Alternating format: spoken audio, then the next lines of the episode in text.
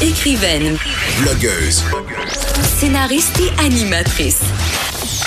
Geneviève Peterson. La Wonder Woman de Cube Radio. L'unité permanente anticorruption qui ferme le dossier justesse. J'en parle tout de suite avec Jean-Louis Fortin, chef du bureau d'enquête. Bonjour Jean-Louis.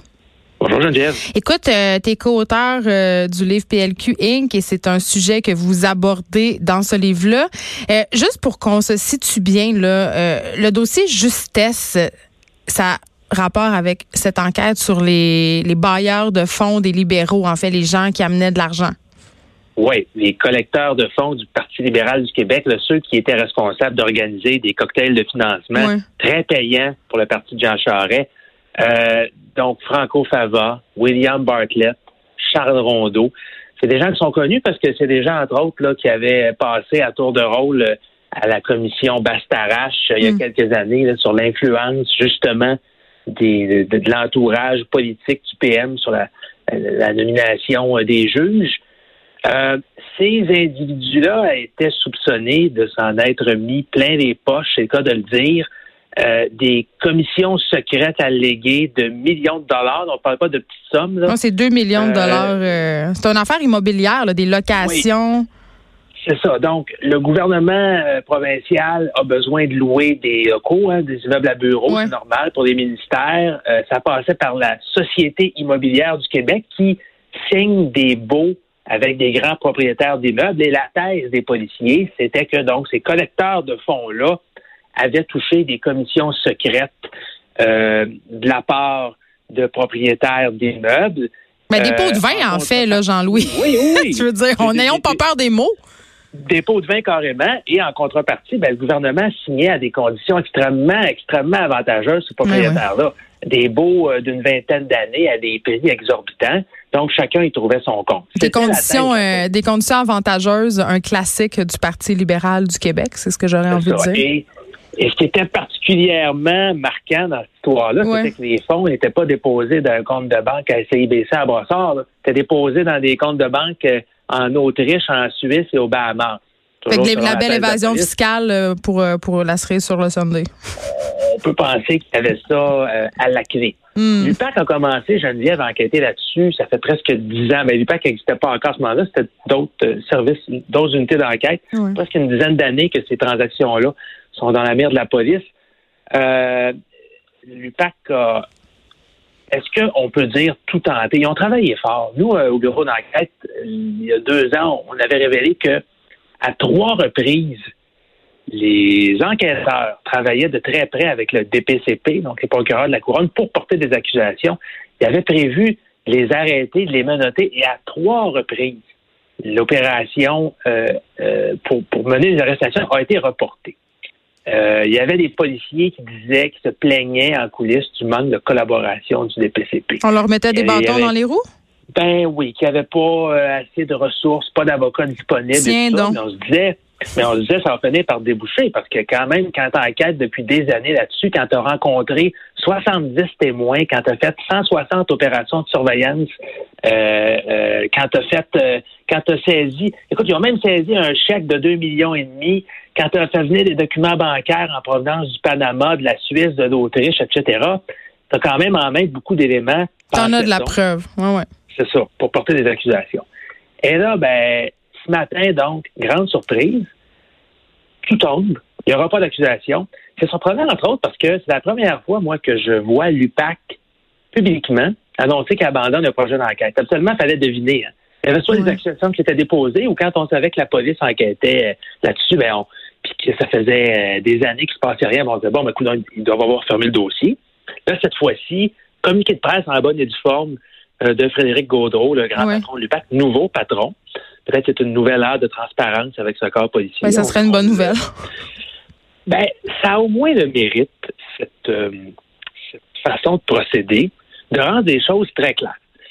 Mais là, c'est quoi les raisons un- invoquées pour justifier le fait qu'on va pas intenter de poursuite? Parce que, écoute, de. Franco Fava a quand même dit qu'il s'attendait à faire de la prison. Là. Oui. Ces gens-là, ils s'attendaient d'avoir les menottes au poignet. Là. C'est ça. Franco Fava a dit qu'il s'attendait à se faire passer une note. Ça, c'est dans notre livre PLQ Inc. Euh, qu'on a lancé la semaine dernière, qui est disponible un peu partout dans les bonnes librairies. Et vous allez avoir plein de détails sur justement ce que les suspects qui avaient été euh, qui étaient espionnés par les policiers euh, disaient entre eux. Là. Franco Fava, ah, au pire, je paierai de l'impôt, ils vont me passer ma note, puis ça finira là. Ils vont faire un show avec moi. Donc, c'est vraiment des gens. Oui, ça, ressemblait à ça. Euh, mais donc, moi, j'aurais aimé ce matin que l'UPAC explique plus en détail pourquoi il n'y aura pas d'accusation. Hmm. on se contente quand même d'explications assez sommaires. Euh, Frédéric Gaudreau euh, explique qu'il en arrive aujourd'hui à la conclusion qu'il doit mettre fin au projet. Il dit les conditions ne sont pas réunies pour aller plus loin et soumettre une demande d'intenté au directeur des poursuites criminelles et pénales. Bon, ça ne dit pas grand-chose. Ça ne nous explique pas qu'est-ce qui, dans la preuve, est pas C'est quoi les conditions réunies? La vitesse du vent, la pression barométrique, c'est quoi? Écoute, on sait que c'est des enquêtes qui sont très complexes. Hein. C'est des, des, bon, des, transferts de fonds à l'étranger. Et en droit criminel euh, également, il faut euh, une intention de commettre un crime. Euh, donc, vraisemblablement, dans les derniers jours, dernières semaines, il y a eu des ultimes rencontres entre euh, l'UPAC et les procureurs de la Couronne. Et les enquêteurs d'UPAC se sont fait dire, écoutez, vous n'avez pas ce qu'il faut pour procéder. Ça fait plusieurs fois qu'on vous demande de retourner chercher de la preuve. Avec ça, si on se présente devant le juge, les suspects, Favard, Bartlett, Rondeau et compagnie vont être acquittés. On ne pourra pas avoir de verdict de culpabilité. Donc, ils ont préféré pas déposer d'accusation. Ce qui m'a surpris aussi aujourd'hui, Geneviève, c'est la ministre de la Sécurité publique Hmm. Mme Guilbeault. Euh, plutôt que de plutôt que d'être dans une réserve habituelle à laquelle on s'attendrait d'une ministre de la Sécurité publique, euh, a tweeté euh, il y a une heure ou deux qu'elle était surprise de ce de ce de ce revirement de, situation. Ouais.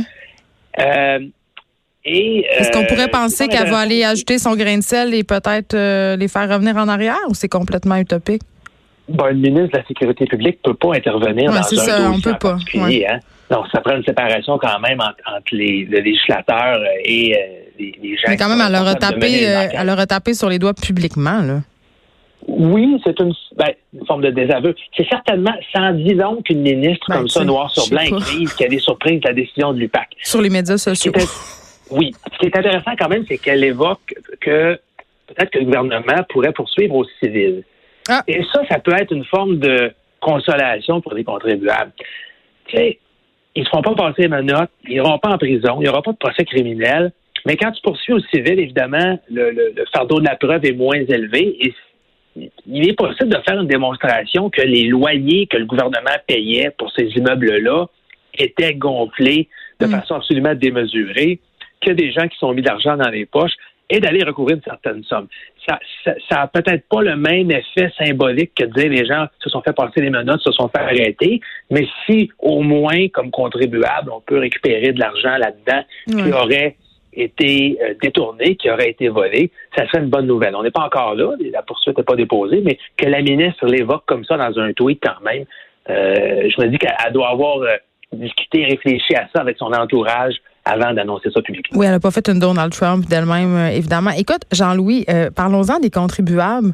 Tu sais, je sais pas, une, nouvelle comme ça qui tombe ce matin, qui nous tombe dessus, parce que c'est littéralement ça c'est difficile pour, euh, pour la population de voir ça puis de ne pas être complètement blasé par le système. Tu, tu regardes ça aller, tu fais les coupables sont jamais punis. On l'autre fois on a parlé d'un autre dossier encore où on était ensemble où on n'était pas sûr de revoir notre argent municipal. à un moment donné, les gens se désintéressent de la politique puis deviennent euh, euh, cyniques.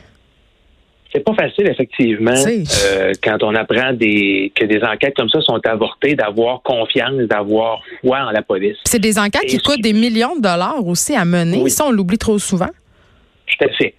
Euh, j'ai tendance à, être optimiste et à donner euh, au nouveau patron de l'UPAC, Frédéric Gaudreau, la chance de faire ses preuves. On le sait, là, à l'UPAC, il y a eu toutes sortes d'ennuis. Robert Lafrenière, l'ancien patron, a démissionné par surprise. Euh, la moitié des enquêteurs sont partis, étaient écœurés. Euh, il y a eu vraiment des problèmes de relations de travail. C'est normal qu'il y ait des projets d'enquête qui soient tombés à l'eau. Là, on a un nouveau patron qui a les coups des franges, qui a un mandat de 7 ans, qui nous dit qu'il va travailler de façon euh, plus transparente. Euh, je pense qu'il faut lui donner le bénéfice du doute. Frédéric Gaudreau est un policier dont on dit beaucoup de bien.